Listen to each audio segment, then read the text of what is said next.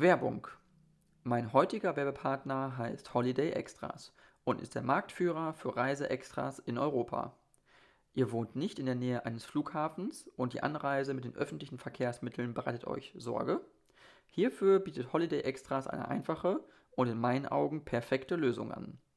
Über das Online-Buchungsportal von Holiday Extras kann man vorab bequem und entspannt einen Parkplatz am Flughafen buchen und bietet euch auf einen Blick einen Preisvergleich für unterschiedliche Parkmöglichkeiten an. Am entspanntesten ist Valet Parken. Hier gebt ihr das Auto direkt am Terminal ab und lasst es für euch von einem Mitarbeiter ganz in der Nähe parken. Bei eurer Rückreise steht euer Auto am Terminal wieder für euch bereit und ihr könnt auf den Transfer zwischen Parkplatz und Terminal verzichten. So holt ihr garantiert das Maximum aus eurem Urlaub heraus. Denn nicht ohne Grund lautet der Slogan von Holiday Extras weniger Stress, mehr Urlaub. In den Shownotes dieser Folge findet ihr einen Link, der euch einen Rabatt von 10% für Online-Buchungen eines Parkplatzes am Flughafen gewährt. Klickt jetzt auf den Link in den Shownotes und sichert euch den 10% Rabatt von Holiday Extras.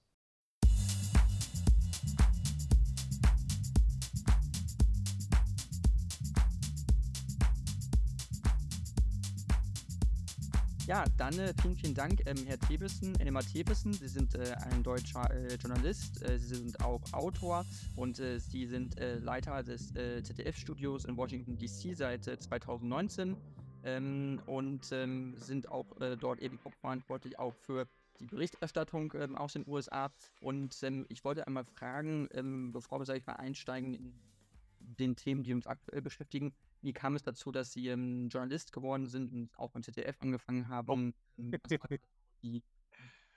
Also als Schüler hatte ich äh, so eine Art Traumvorstellung für die Zukunft, ein Traumberuf. Das wäre entweder Tierarzt, Kriminalkommissar oder Journalist. Und am Ende ist es Journalist geworden, weil mich das fasziniert hat, wie man Geschichten von anderen Menschen erzählen kann und damit auch ein Stück weit beiträgt. Da bin ich ein hoffnungsloser Idealist, wie Menschen dann auf der Grundlage von Informationen, die sie durch Journalisten ja bekommen, Entscheidungen treffen können in einer demokratischen Gesellschaft. Das klingt alles ein bisschen hochtrabend, aber es hat mich immer schon fasziniert, äh, versuchen, Dinge herauszubekommen und, und den Menschen die Informationen zu geben. Und dann habe ich Praktika gemacht während meines Studiums bei Radio Bonn-Rhein-Sieg und bei der Rheinischen Post in Viersen am Niederrhein, wo ich geboren bin.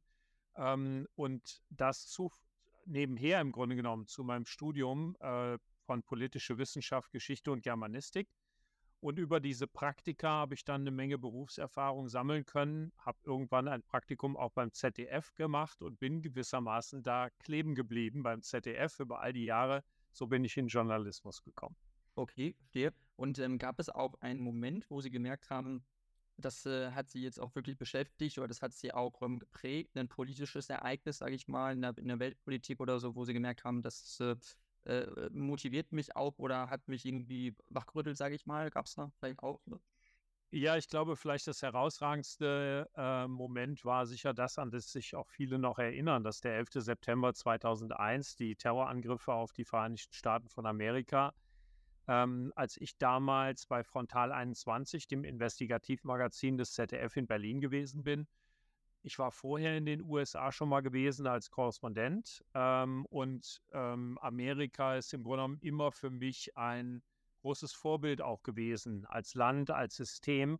Und als dann dieser Angriff erfolgte, äh, hat mich das einerseits tief getroffen, aber andererseits auch herausgefordert, die Zusammenhänge und Hintergründe von diesen Terroranschlägen zu erforschen und habe dann ja in den Jahren danach äh, mit der ganzen Expertise, mit den Zugängen, mit den Quellen, die ich hatte, auch bei Sicherheitsbehörden, Geheimdiensten, Polizei etc., ähm, für das ZDF die ganzen Analysen in Sachen Extremismus und Terrorismus gemacht. War also der Terrorismusexperte des ZDF und da war eben der 11. September das ausschlaggebende Ereignis. Okay, verstehe. Und da haben sie auch wirklich gemerkt, oder hatte man, oder zumindest hatte man ja selber, also ich war ja noch ganz klein, sagen wir so, ich habe das nicht so äh, wahrgenommen, aber ähm, natürlich die, die, die Folgen allein für das Reisen und äh, am, am, die Flughafenkontrollen, das war ja vorher eigentlich nicht so der Fall, oder? Dass man so durchgecheckt wurde. Also diese, diese Aufmerksamkeit auch im Flugverkehr, die gab es vorher, ich, nicht. Ja, wir haben ja im Grunde genommen nach dem Ende des Kalten Krieges alle gedacht, dass es eben jetzt so eine Art Friedensdividende gibt und dass äh, im Grunde genommen die Welt ein besserer, sicherer, friedlicher Platz wird. Und dann haben, glaube ich, diese Ereignisse vom 11. September alle aufgerüttelt. Und dann ist eben ein großes Thema dabei tatsächlich die Sicherheit. Äh, und da sind die Maßnahmen ja massiv verschärft worden, um eben zu verhindern, dass es weitere Terroranschläge gibt. Das ist sicherlich das, was wir heute noch als Nachwirkung am meisten spüren. Aber ich glaube auch die, ja, viel, viel größer auf der weltpolitischen Ebene ist diese, ähm, das, was nach dem äh, nach den Anschlägen passiert ist, der Krieg, der geführt worden ist in Afghanistan und in Irak, äh, das hat eben alles auch zu einem massiven Misstrauen gegenüber den USA und auch gegen den Bündnissen, gegenüber den Bündnissen beigetragen. Und diese Nachwirkungen spüren wir ja heute noch, jederzeit, auch im Zusammenhang mit dem Ukraine-Krieg, dass es eine tiefe Skepsis gegenüber dem gibt, was die Vereinigten Staaten machen. Äh, und für mich ist das natürlich super spannend, diese ganzen Ereignisse und auch die weltpolitischen Entwicklungen seit dem 11. September mitverfolgt und begleitet zu haben. Äh, definitiv, es äh, wirkt absolut spannend. Ähm, ich schaue Ihnen auch öfter zu, wenn Sie zum Beispiel bei Markus Lanz auch zugeschaltet werden oder in den, im Journal, da sieht man Sie ja häufig. Ähm, Deswegen ist es äh, total spannend äh, mitzubekommen, ähm, wie sie auch berichten aus den USA und ähm, äh, was, was da ja politisch auch im Moment so vor sich geht. Ähm, bevor wir vielleicht da einsteigen, können Sie vielleicht eine kurze Einschätzung persönlich abgeben, was Sie denken, wer eigentlich der nächste US-Präsident wird nächstes Jahr? Wir sind als Journalisten ja jetzt alle vorsichtig, weil damals 2016 haben wir uns ja alle geirrt Jedenfalls all jene, die gesagt haben, Donald Trump wird niemals Präsident werden. Und jetzt sind wir in der Situation, wo man fast sich nicht traut zu sagen, der wird es diesmal auf keinen Fall werden, weil wir es ja schon mal erlebt haben, dass es anders kam. Ich würde mal so formulieren, wenn jetzt Wahl wäre, bei der wirtschaftlichen Situation der USA und angesichts der Kandidaten, die da sind, auf der einen Seite Joe Biden bei den Demokraten und auf der anderen Seite ein ziemlich großes Kandidatenfeld, wo aber Donald Trump weit vorne liegt, glaube ich trotzdem, dass äh, unter diesen Umständen Joe Biden wieder Präsident würde, also wiedergewählt würde. Warum? Weil wenn Donald Trump Kandidat der Republikaner würde, dann würden viele Wähler fehlen auf der republikanischen Seite, die von dem Drama um Trump einfach die Nase voll haben. Die wollen äh, konservative Politik haben nach einem Plan und nicht im Grunde genommen mehr erratisch und so wie Donald Trump das immer verbunden hat mit einer Art und Weise, die in erster Linie auf Drama und Selbstverliebtheit beruht. Ähm, ich glaube, dass deshalb es am Ende für Trump nicht reichen würde, sofern, und das ist eben der Punkt, weshalb ich sage, jetzt gilt das, sofern die Wirtschaftslage in den USA sich weiter positiv entwickelt.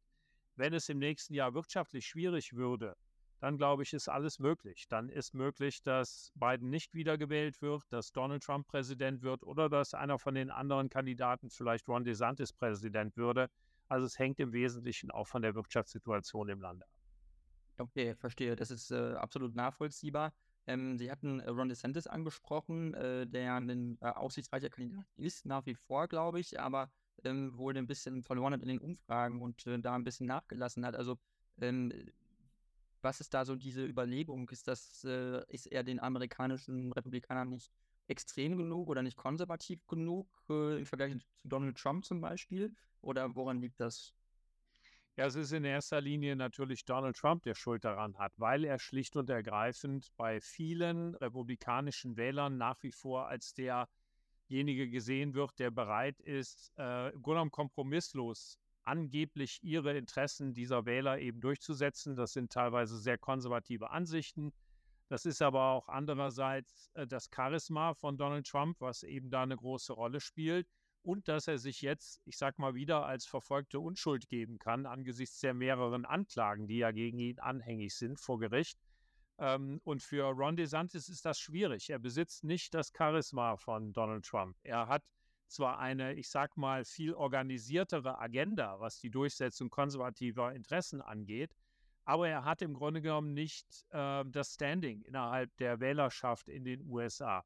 Und das würde am Ende, wenn doch Ron DeSantis sich durchsetzen sollte, zum Beispiel weil Donald Trump doch zurückzieht, wenn die Anklagen sich weiter häufen, dass Ron DeSantis dann auch keine guten Chancen hätte, gegen Joe Biden zu gewinnen, weil es gibt einen Gutteil der Wählerschaft, für die ist Donald Trump der Einzige und niemand anders. Das heißt, wenn es Ron DeSantis würde, würden dem möglicherweise die Wähler fehlen, die sonst Donald Trump gewählt hätten. Und das würde am Ende auch wieder zum Vorteil von Joe Biden werden.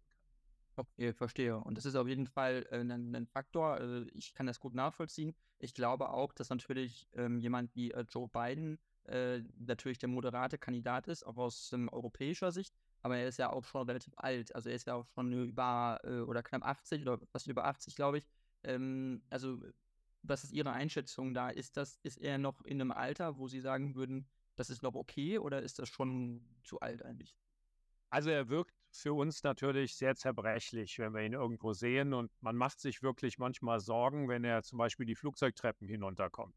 Gleichzeitig erleben wir ihn aber auch, gerade wenn es längere Pressekonferenzen sind, wenn es eine Rede vor dem äh, amerikanischen Kongress ist wie vor ein paar Monaten oder wenn er in Verhandlungen steckt mit den Republikanern, wie er es kürzlich um die Schuldenobergrenze in den USA, erleben wir ihn doch als einen, der geistig völlig fit ist, der die anderen regelrecht auch an der Nase herumführen kann. Also im Grunde genommen als einen starken Präsidenten und das steht natürlich im massiven Widerspruch zu dem Bild, was man von ihm sieht, wenn er doch als äh, alter Mann wirkt, wenn er zum Beispiel zu seinem Hubschrauber geht hinter dem Weißen Haus. Ähm, natürlich würde man sich manchmal wünschen, ja, da könnte doch jetzt er die Größe haben und an jemand Jüngeres abgeben. Im Grunde genommen sein Vermächtnis von jemand anderes fortführen lassen. Aber amerikanische Freunde von mir haben mir erklärt, das geht eigentlich gar nicht. Also ein amerikanischer Präsident, der erfolgreich ist, und das kann man zumindest in Teilen ja behaupten von seiner ersten Amtszeit, der muss wieder antreten, um die Ernte für seine Partei einzufahren. Und ein amerikanischer Präsident, der vielleicht noch nicht so erfolgreich ist, wie er sein könnte, also der noch einiges zu tun hat, der muss eigentlich auch wieder antreten, ähm, weil er dann begründen kann, dass er unbedingt nochmal vier Jahre braucht, um dann äh, wirklich Wirksamkeit zu entfalten. So, und unter diesen Voraussetzungen sagen selbst Demokraten, also wenn Joe antritt, und das will er ja, dann werden sie ihn auch wählen. Also ist er nach wie vor derjenige, der die größten Chancen hat, sich gegen einen republikanischen Gegenkandidaten durchzusetzen, auch wenn sich die überwältigende Mehrheit sogar der demokratischen Wähler wünschen würde. Das sind 70 Prozent, die sich das wünschen, dass vielleicht doch mal jemand Jüngeres dann äh, das Zepter in der, Repo in der Demokratischen Partei, Entschuldigung, übernehmen könnte definitiv. Und vor allem natürlich auch das Alter von Donald Trump, darf man ja nicht vergessen, ist ja auch nicht mehr der allerjüngste. Das heißt, äh, mit äh, Ende 70 ist er ja auch, äh, also drei, vier Jahre jünger, glaube ich, als Joe Biden. Aber ähm, letztlich geht es da ja, ist das ja schon, aus meiner Sicht auch, äh, ich bin jetzt 26 äh, zum Beispiel, ähm, also die sind jetzt drei Genera zwei Generationen vor mir sozialisiert worden, diese Männer. Also wie fühlen sich denn junge Menschen in den USA, aber also fühlen sie sich denn repräsentiert von diesen älteren Herren, sage ich mal?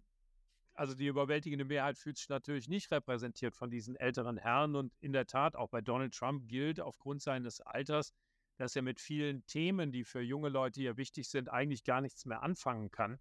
Ähm, und da wäre es vielleicht sogar ein geschickter Schachzug von der Republikanischen Partei, wenn sie eben jemand Jüngeren aufstellen würden, sei es nun Ron DeSantis oder zum Beispiel ein Senator aus South Carolina, Tim Scott, dem manche äh, Fähigkeiten, große Fähigkeiten auch nachsagen.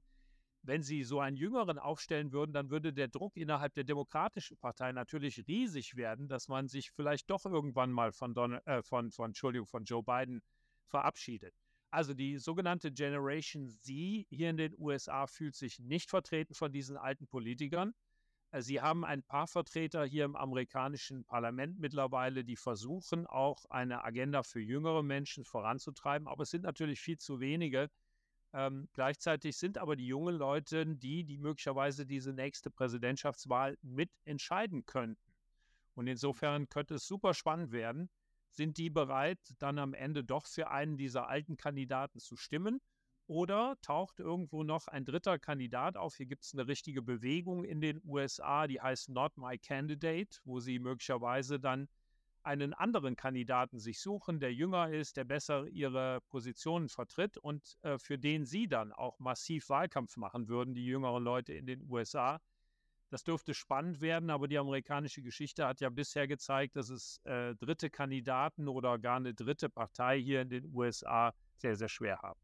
Mhm, definitiv. Ich, ich äh, kann das gut nachvollziehen und es ist äh, natürlich immer dieses Problem in den USA, Republikaner oder Demokraten und viele dazwischen wissen nicht so genau, ähm, also so eine Art grüne Partei gibt es ja, glaube ich, nicht in den USA oder wüsste ich zumindest nicht, dass es da nennenswerte Bewegungen gibt oder ist das, gibt es da?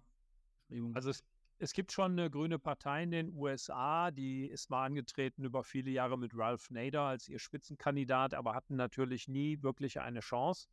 Ähm, und das System hier ist eben so, dass man ja in der Regel auch für eine Partei äh, registriert sein muss, damit man dann seine Stimme am Ende auch abgeben darf. Und dadurch sind die Demokraten und die Republikaner fast sowas wie Monopole. Es gibt dann natürlich auch Independent-Wähler, also Unabhängige, die sich auch als solche registriert haben lassen und die dann mal die eine oder die andere Seite wählen. Aber unterm Strich gibt es wenig Platz für eine dritte Partei oder irgendeine Bewegung. Trotzdem gibt es Versuche. Also gibt beispielsweise hier einige, die sagen, was wäre denn, wenn Liz Cheney anträte, äh, die republikanische ehemalige Kongressabgeordnete, die Donald Trump die Stirn geboten hat, dafür abgestraft und abgewählt worden ist. Was wäre, wenn die anträte für ja gewissermaßen als unabhängige Kandidatin? Dann könnte sie möglicherweise aus beiden Lagern entsprechend Stimmen sammeln aber viele Experten sagen hier gleichzeitig, wer immer da antritt als dritter Kandidat, wenn er einen Namen hat, also wenn er bekannt ist und Chancen hat, Stimmen zu bekommen, dann wird das in erster Linie Donald Trump helfen und Joe Biden schaden, weil dann möglicherweise tatsächlich eher Kandidaten aus dem demokratischen Lager dann zu so einem unabhängigen dritten Kandidaten überwechseln. Okay, verstehe. Und das ist äh, natürlich dann auch so ein Thema, wo dann viele sagen, das, das reicht mir vielleicht nicht oder das ist mir auch nicht genug ähm, profiliert genug und auch äh, vielleicht auch eine verlorene Stimme, was manche Menschen vielleicht äh, sagen könnten, wenn man so eine Partei wählt. Ähm, äh, glauben Sie denn, dass das äh, für, für, die USA da noch eine Entwicklung gibt, dass es da ähm, sich das vielleicht mal irgendwann öffnen wird zu einem Drei- oder Vier-Parteien-System, so wie äh, in Deutschland, weil zum Beispiel, oder ist das was Angloamerikanisches, was auch in England ja auch, auch parallel dazu genauso eigentlich ist?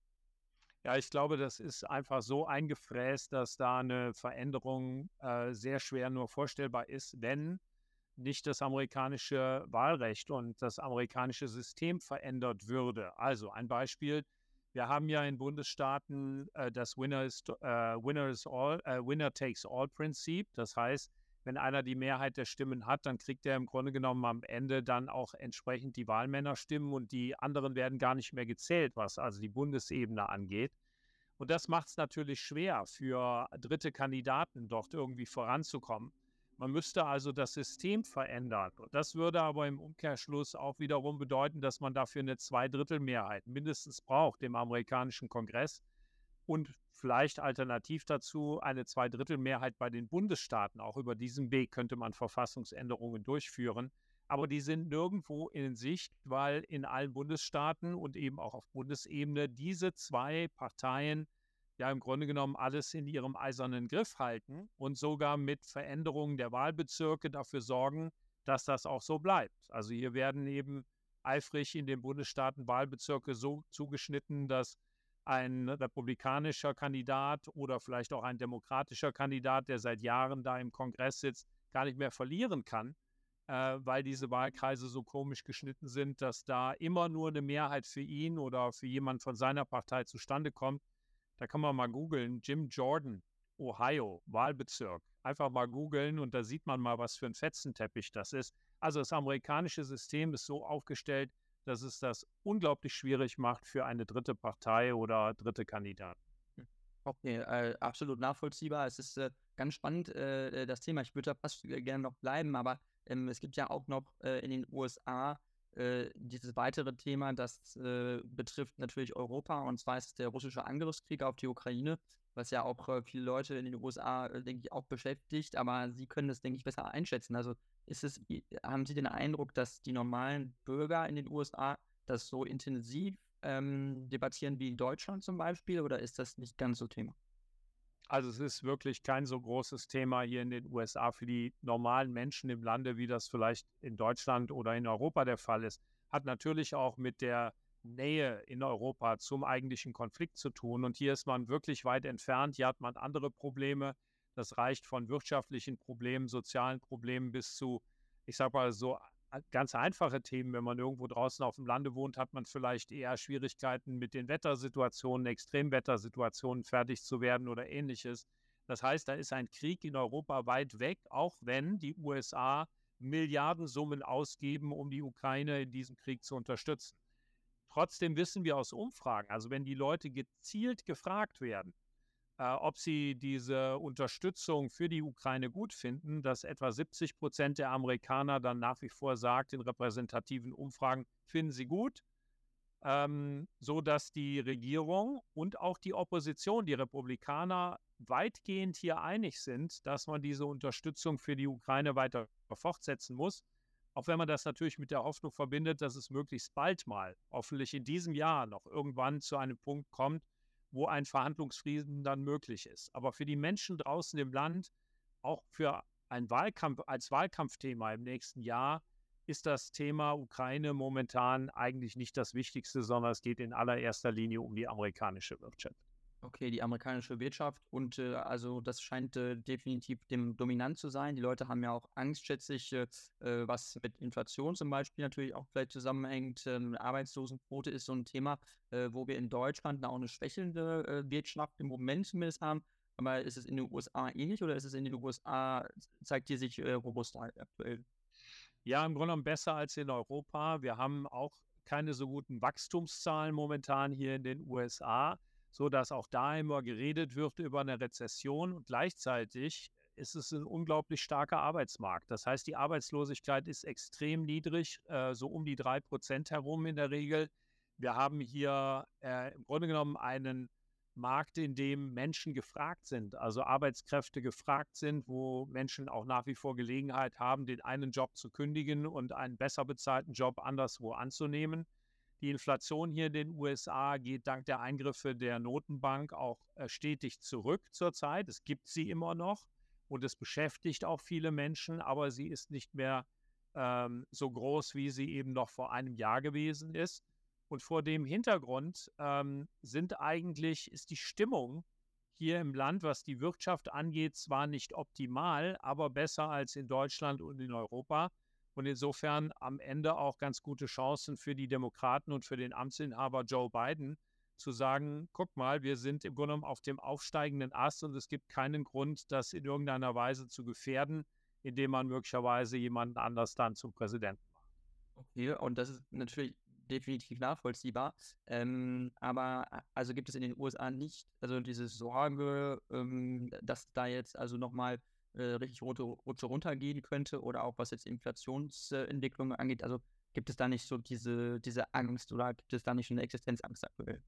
Also Sorge und Angst gibt es zwar, das reflektieren alle Umfragen, die wir kennen. Gleichzeitig aber sehen wir ja an den Zahlen, wie sehr Amerikaner momentan Geld ausgeben. Und die, der Konsum in den USA hat wieder massiv zugenommen. Das heißt, es wird unglaublich viel konsumiert und das hält die Wirtschaft natürlich weiterhin im Gang.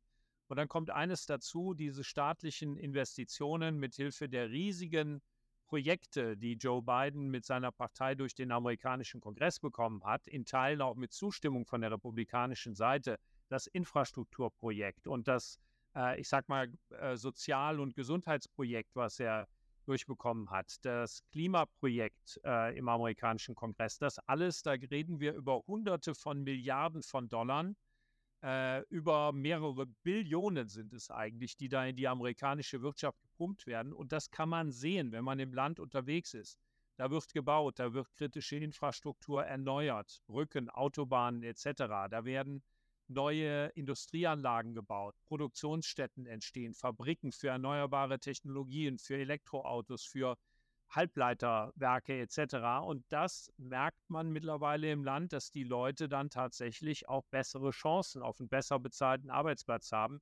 Also hier beginnt etwas, was möglicherweise im nächsten Jahr auch wieder dann zu einer positiveren Stimmung beiträgt in Bezug auf die amerikanische Wirtschaft. Okay, verstehe. Also stimuliert auf jeden Fall durch auch die Bundesregierung oder durch die, durch die, ähm, ja, durch die, äh, durch Joe Biden und seine Regierung. Ähm, äh, natürlich sind es auch öffentliche Gelder natürlich, die da auch dann reinfließen. Ähm, die USA sind ja, ist ja auch ein wahnsinnig starkes Land, wirtschaftlich gesehen. Ähm, eine, eine, politische Macht ist ja noch nach wie vor die Weltmacht auf der, auf der Welt. Ähm, es ist ja auch ein Land, was wirklich wahnsinnig viel leistet und noch leisten kann. Äh, jetzt, wenn man das vergleicht mit der Konkurrenz zu China, ähm, mhm. wie äh, da die USA äh, auf einem guten Weg oder ist das was, wo man merkt, da wird äh, doch, werden die USA langsam eingeholt, jetzt was das, was das, was die Wirtschaft angeht, was die, äh, das Know-how bei KI angeht zum Beispiel ähm, oder auch die Elektromobilität. Ähm, spürt man da auch eine Angst irgendwie, die da ist und eine, eine Sorge, eine Nervosität vielleicht? Absolut, die spürt man. Also die USA sind nach wie vor die stärkste Wirtschaftsmacht der Welt, aber ich sage mal, sie spüren den Atem Chinas im Nacken und haben das Gefühl, dass China tatsächlich sich anschickt, an ihnen vorbeizuziehen. Und das in vielen Wirtschaftsbereichen. Das hat natürlich auch mit ähm, Hochtechnologie zu tun. Das hat damit zu tun, dass in den vergangenen Jahren ja oder Jahrzehnten die Industriebasis in den USA regelrecht abgeschliffen worden ist, dass Jobs und Fabriken abgewandert sind in asiatische Ländern, allen voran eben auch nach China. Und das ist der Grund, warum die USA seit mehreren Jahren eigentlich anfangen, das zurückzudrehen. Also Geld zu investieren von der Regierung, um eben hier Produktion in den USA wieder auszudehnen, kritische äh, Hochtechnologien nicht mehr weiterzugeben an Dritte, allen voran nicht an China, um ihnen im Grunde genommen nicht die Technologie in die Hand zu geben, um dann am Ende an den USA vorbeizuziehen. Äh, das betrifft insbesondere Halbleiter, Mikrochips, diese Hochtechnologien. Und die USA haben auch erkannt, dass es wichtig ist, sich unabhängiger zu machen von China äh, die USA sind genau wie Deutschland und europäische Länder sehr abhängig in einigen Bereichen, was zum Beispiel die Produktion von Batterien angeht, was die Verfügbarkeit von seltenen Erden, von wichtigen Rohstoffen angeht. Da ist man extrem abhängig von China. Oder auch im Gesundheitssektor. In den USA, in Europa können teilweise keine Antibiotika mehr hergestellt werden, ohne die Vorläuferstoffe für diese Medikamente aus China. Und vor diesem Hintergrund sind die USA dabei, massiv, es wird hier De-Risking genannt. Äh, man nannte es früher mal Decoupling, also wo der Eindruck entstanden ist, man wolle wirtschaftlich sich komplett von China trennen. Das stimmt aber so, stimmte so eigentlich nie, sondern man hat sich immer in den Bereichen von China getrennt, wo man der festen Überzeugung ist, man muss unabhängig sein von China.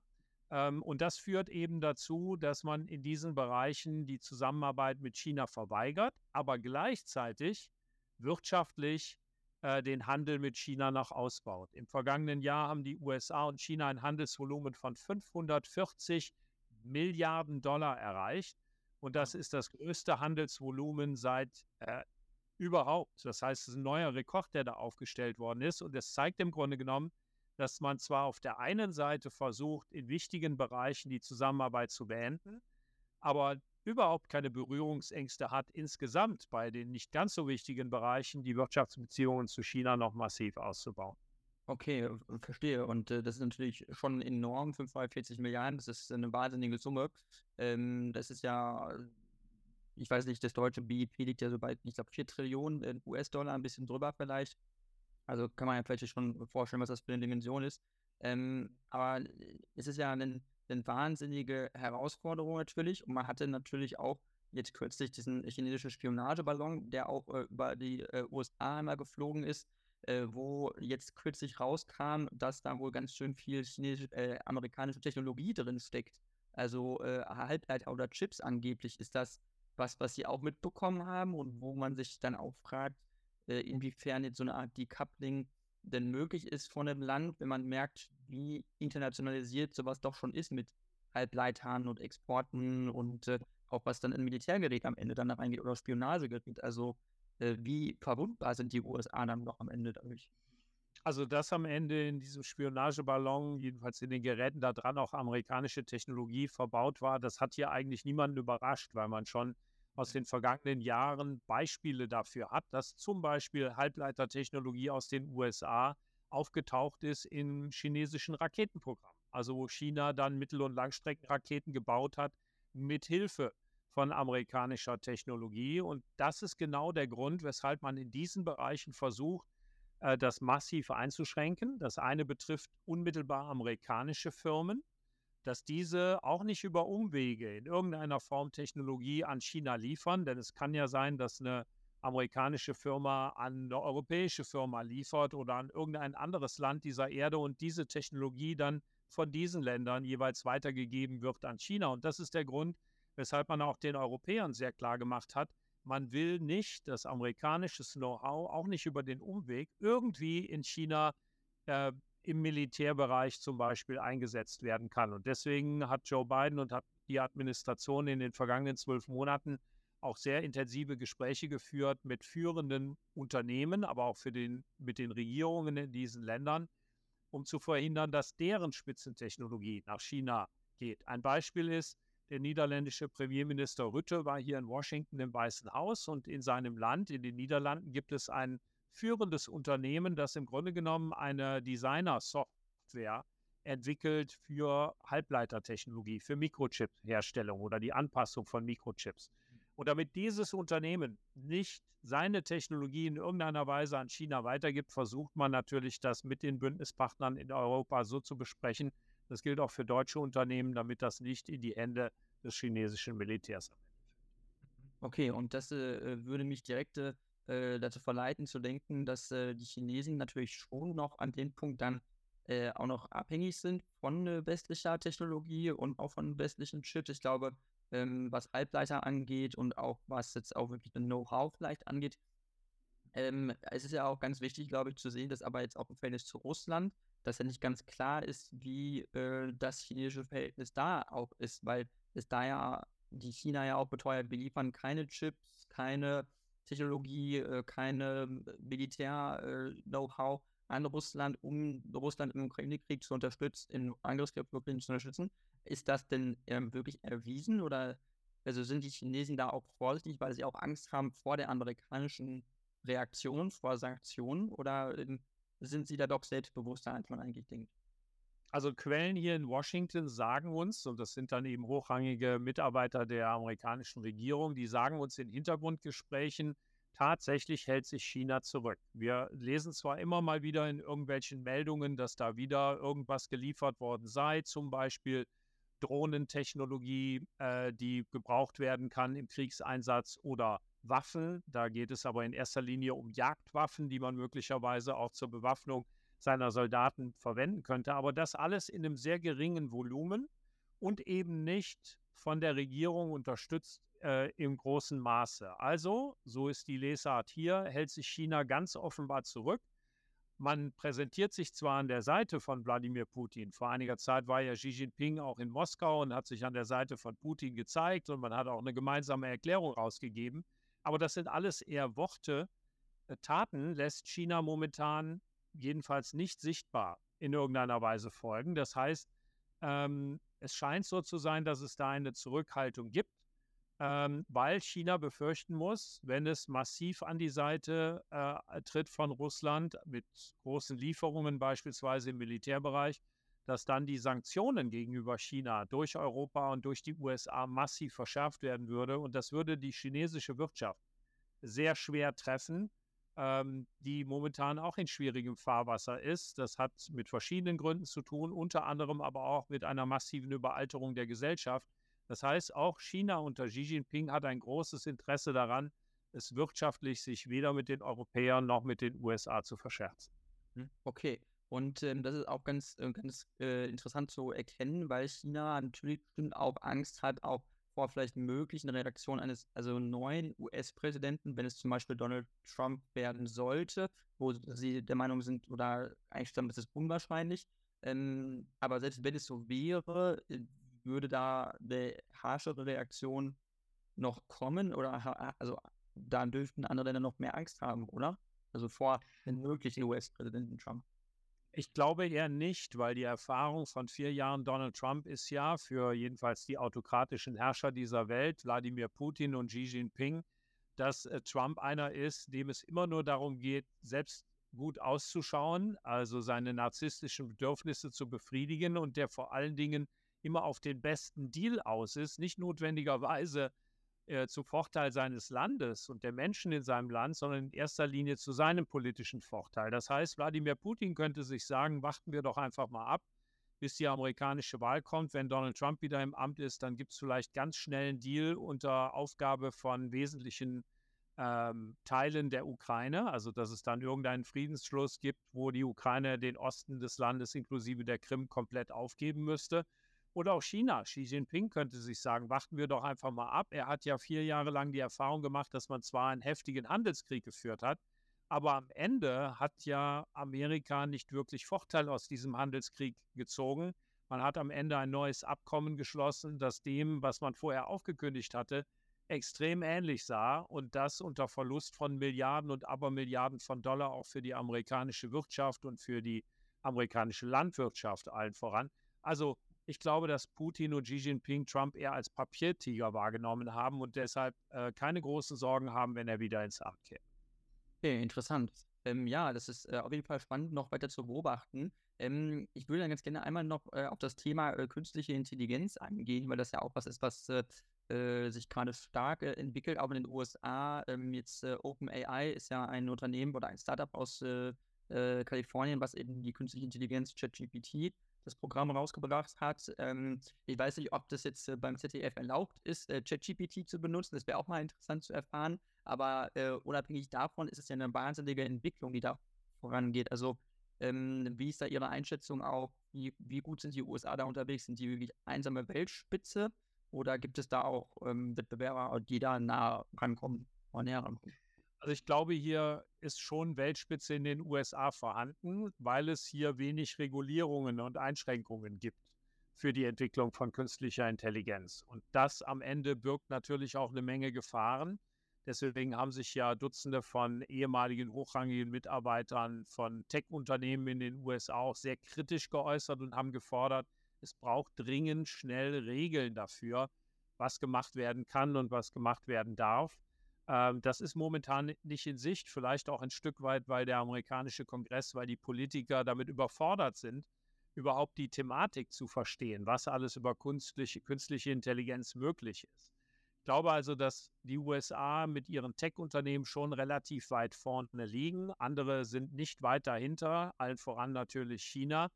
Und dass es dringend erforderlich wäre, solche Regeln auf internationaler Ebene einzuziehen. Da wird ja immer mal von einer Genfer Konvention in diesen Fragen geredet, aber Politiker reden meistens nur darüber und, und kommen nicht zu wirklichen Beschlüssen, die dann dafür sorgen, dass man die negativen Nebenwirkungen von künstlicher Intelligenz, die ja auch eine überwältigende positive Wirkung haben kann, aber diese Nebenwirkungen dann entsprechend zu verhindern oder einzugrenzen. Ähm, und darüber machen sich hier in den USA schon viele Gedanken, inwieweit ganze Berufsgruppen komplett wegfallen. Aktuell gibt es ja den Streik in der amerikanischen Filmindustrie, ähm, wo die Drehbuchautoren die Sorge haben, dass künstliche Intelligenz ihre Jobs ersetzen könnte, komplett übernehmen könnte. Auch für unseren Job des Journalisten ist ja vorstellbar, dass über kurz oder lang, wir haben auch entsprechende Modelle schon gesehen, Fernsehbeiträge beispielsweise inklusive Text und Bild komplett von künstlicher Intelligenz gemacht werden. Also auch da kommen einfach Veränderungen und am Ende ist nicht die Frage, äh, äh, dass das alles jetzt schlecht wäre, sondern am Ende ist der entscheidende Punkt, welche Regeln gelten dafür und was bedeutet das für unsere Gesellschaften, wenn künstliche Intelligenz mehr und mehr Aufgaben im Berufsleben übernimmt. Hm, definitiv. Und ähm, es gibt ja auch Aufrufe zur Regulierung von künstlicher Intelligenz, unter anderem von Unternehmern wie Elon Musk, die sagen, äh, künstliche Intelligenz äh, sollte reguliert werden, weil sie kann auch gefährlich werden für, ähm, oder man weiß nicht genau, wo es hinführt. Man würde die Büchse der Pandora irgendwie öffnen. Also ist das so realistisch? Sehen Sie das? Also Sie glauben, glauben Sie, dass eine Regulierung überhaupt absehbar wäre? Oder? Also es gibt natürlich starke Bestrebungen zu regulieren. Äh, G20 und G7 haben auf ihren Gipfeltreffen jeweils im letzten Jahr beschlossen, dass genau das passieren soll. Aber es ist dann eben bisher noch nicht passiert. Es gibt politische Gruppen, die daran arbeiten, aber es muss vielleicht irgendwo ein Land mal anfangen. Die Sorge ist nur immer groß, wenn man in einem Land Regulierungen dann einführt und in einem anderen Land wie China gibt es die nicht, dann führt das natürlich zu einem Wettbewerbsnachteil im Kampf darum, wie man mit künstlicher Intelligenz die, ich sag mal, die Wirtschaft in der Welt auch revolutionieren könnte. Also ich bin da eher skeptisch, dass man tatsächlich zu einer international gültigen Lösung kommt, halte sie aber für absolut dringend, weil wir jetzt schon sehen, dass mit beispielsweise künstlicher Intelligenz auch im militärischen Bereich eine Menge vorangetrieben wird, was zum Beispiel auf dem Schlachtfeld in 10, 20 Jahren eine herausragende Rolle spielen wird und wo man sich Gedanken machen muss, ob man das wirklich will, dass am Ende Maschinen wesentlich mit darüber entscheiden, äh, wie ein Krieg am Ende ausgeht. Mhm, definitiv. Und das will man ja auch nicht unbedingt äh, erleben, hoffentlich. Also da hat man ja auch äh, große Angst vor, auch in Europa möchte man das nicht.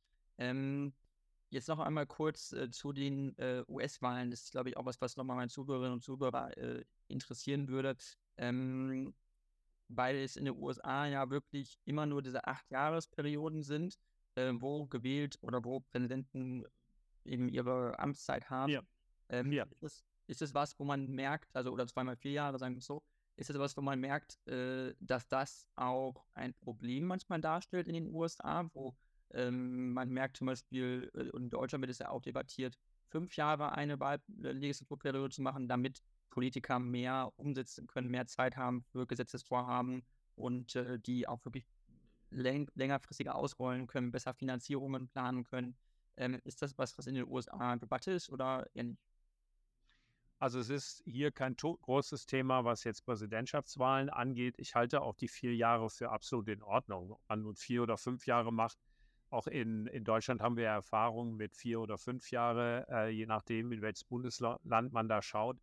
Ähm, ich glaube, hier in den USA ist das entscheidende Problem, dass für den amerikanischen Kongress und auch in vielen Bundesstaatsparlamenten eben die Zwei-Jahre-Regelung gilt. Also hier wird das Repräsentantenhaus in Washington alle zwei Jahre komplett neu gewählt. 435 Abgeordnete aus dem ganzen Land.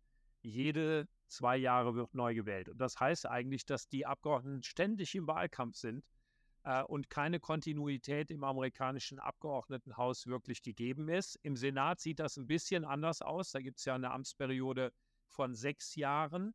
Aber alle zwei Jahre wird ein Drittel dieser Senatsposten dann eben auch ausgetauscht. Das heißt, Amerika befindet sich im Parlamentsbereich jedenfalls ständig im Wahlsystem. Und es kommt dazu, dass diese Wahlen nur dann gewonnen werden können, jedenfalls in den meisten Fällen, wenn man Unmengen von Geld da hineinsteckt in den Wahlkampf. Es gibt also so eine Art Materialschlacht oder Geldschlacht zwischen den Abgeordneten.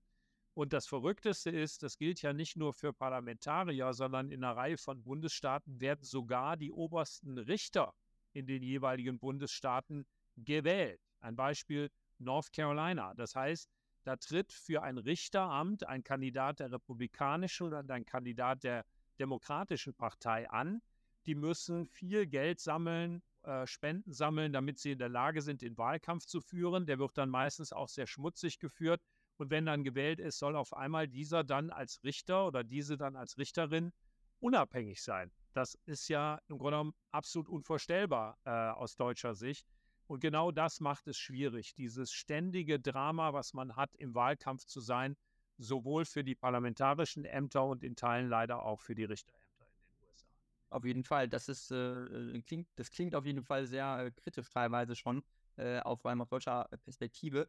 Ähm, aber jetzt muss man natürlich auch sagen, die USA haben auch eine andere Tradition ja irgendwie auch vielleicht wie damit umgegangen mit so einem Beispielthema. Das habe ich mal äh, gesehen in einer amerikanischen äh, Politik-Talkshow. Ähm, da geht es darum, äh, ähm, dieses Art Gerrymandering, so also wird es genannt, wo Wahlkreise zugeschnitten werden, so nach äh, republikanischer, demokratischer Couleur. Also ist das was, wo man auch, also ist das nach wie vor überall der Fall? Ist das möglich bei Wahlen oder wird das wird dem irgendwie wird dem Regel vorgeschoben?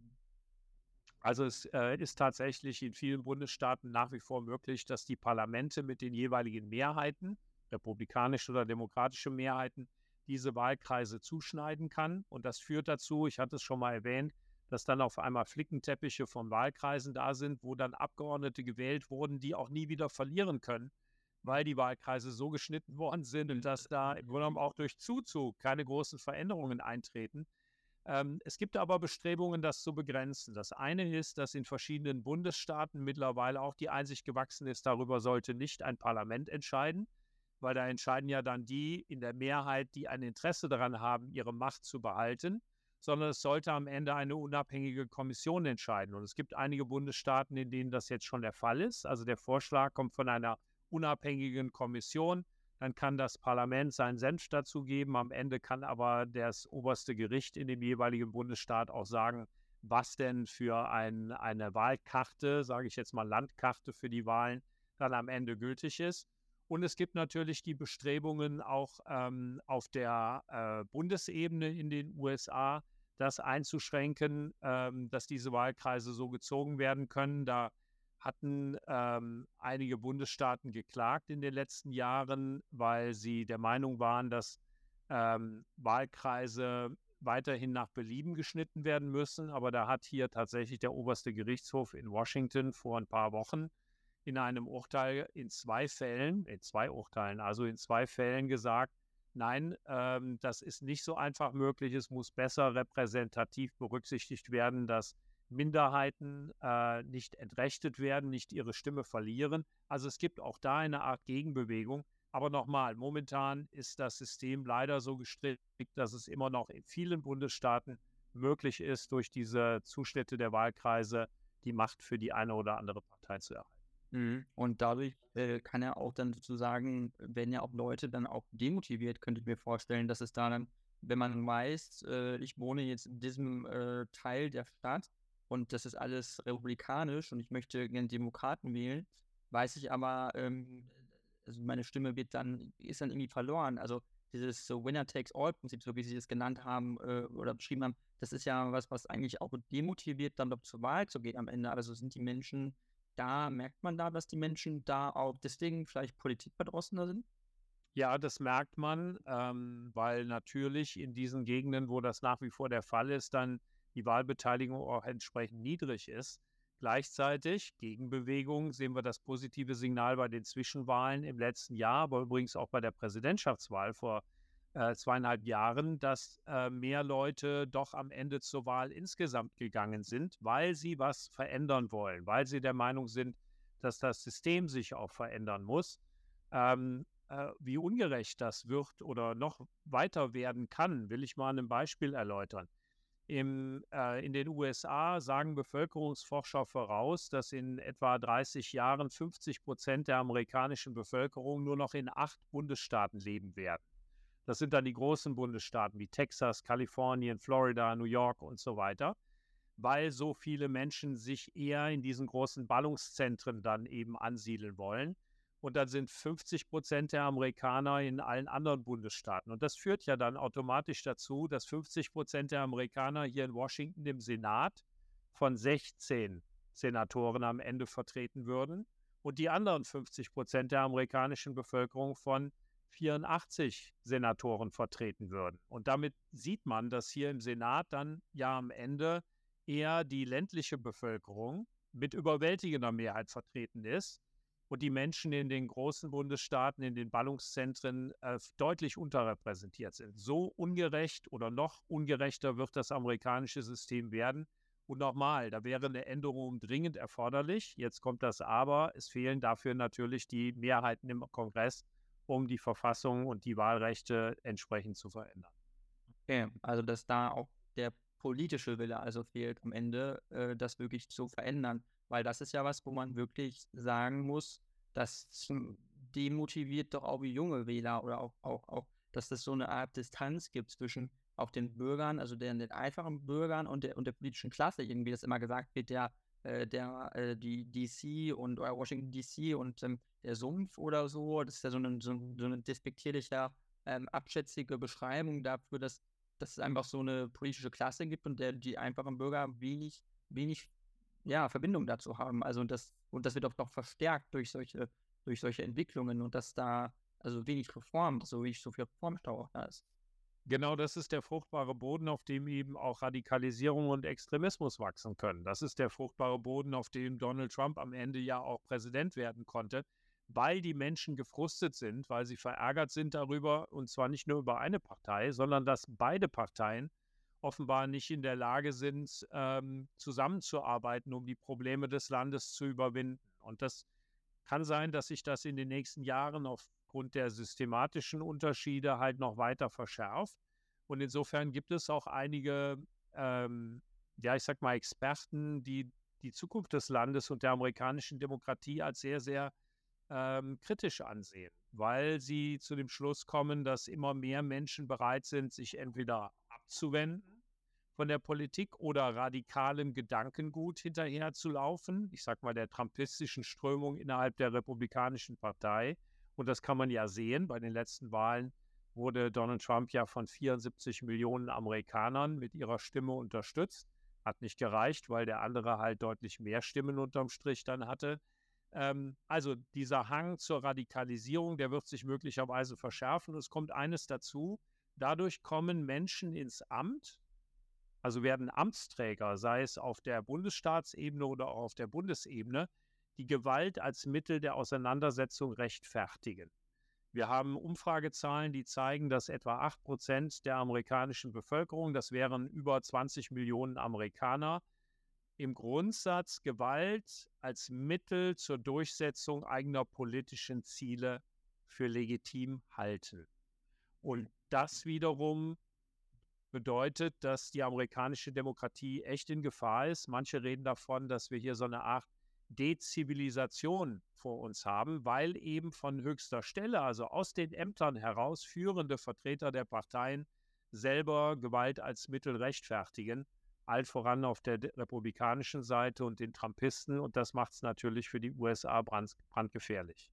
Absolut, äh, vollkommen verständlich. Ähm, gefährliche Situation. Äh, das, äh, was wir auf im Kapitol erlebt haben mit der Störung, war ja nur die Spitze des Eisberges. Man kann ja bestimmt sagen, dass äh, eine, eine Gewaltbereitschaft irgendwo da ist. Ähm, als abschließende Frage, äh, weil wir jetzt auch nicht mehr ganz viel Zeit haben, ähm, äh, wie ist äh, Ihre Einschätzung, was sozusagen diese demokratische ja, ähm, äh, Entwicklung auch angeht in den USA? Sind Sie da eher optimistisch oder eher pessimistisch? Weil man nur, nur als äh, Nebenbemerkung, es gibt ja die ähm, äh, um, Abgeordnete aus New York, Alexandria Ocasio-Cortez, die eine sehr linke äh, Demokratin ist und wo man ja schon merkt, da gibt es ja auch Strömungen auch in den Parteien irgendwo. Das wird ja schon irgendwo erkennbarer. Also sieht man dennoch so eine leichte Weiterentwicklung, wo man merkt, das wird ein bisschen europäischer vielleicht, als, ähm, als es früher der Fall gewesen ist?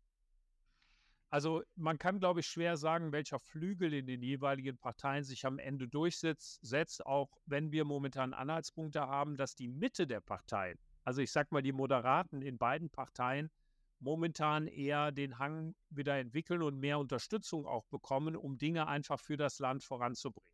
Und ich glaube, hier liegt der entscheidende Punkt. Wenn die großen Programme, die man teilweise ja über die Parteigrenzen hinweg im Kongress verabschiedet hat, Wirkung entfalten, wenn die Menschen bessere wirtschaftliche Perspektiven äh, dadurch haben, wenn sie sich nicht mehr so im Stich gelassen fühlen von der Politik, dann hat dieser, ich sag mal, diese moderate Mitte eine gute Chance, die Ränder ein Stück weit zu marginalisieren und sich auch durchzusetzen. Und das ist eben der entscheidende Punkt für die Zukunft der USA, dass mehr und mehr Leute einfach die Nase voll haben von Polarisierung, von Drama, von Radikalisierung und dass die in der Lage sind, dann Dinge auch gemeinsam voranzubringen.